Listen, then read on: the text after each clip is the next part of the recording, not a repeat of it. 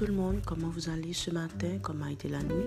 Tout va bien j'espère et puis j'espère aussi que le Seigneur nous fera grâce d'avoir une très bonne journée. Ce matin, nous allons lire dans le livre de Luc au chapitre 9,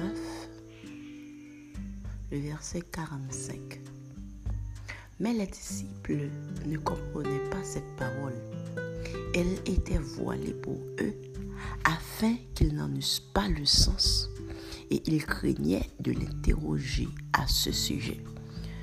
J'espère que Dieu nous ouvrira les yeux d'une façon particulière sur cette parole parce que je sens très fort en mon esprit que vous avez besoin de comprendre cet aspect de la parole de Dieu.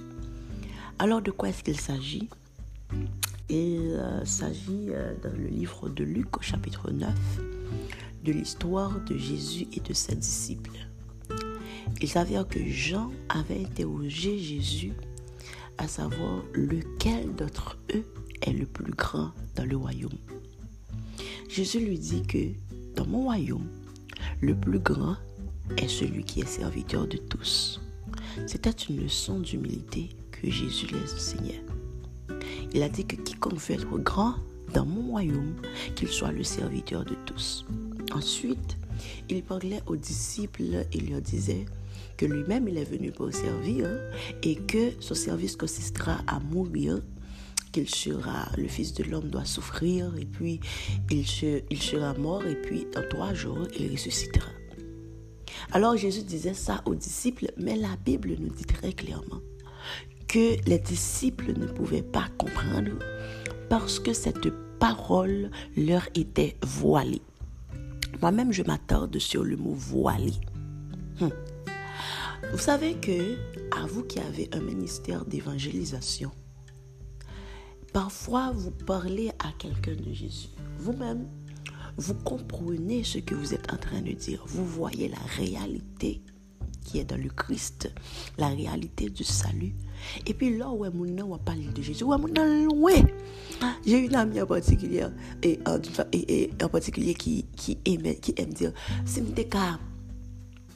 prend comme si prend Jésus à fourrer là-dedans et puis fait comprendre ça m'a dit là non tu dois être patiente parce que quand la personne n'a pas la vérité en elle comme si je pourrais te dire que la parole de Dieu lui est voilée An nou pre eksept yon voal, yon voal son bagay ki kache yon bagay.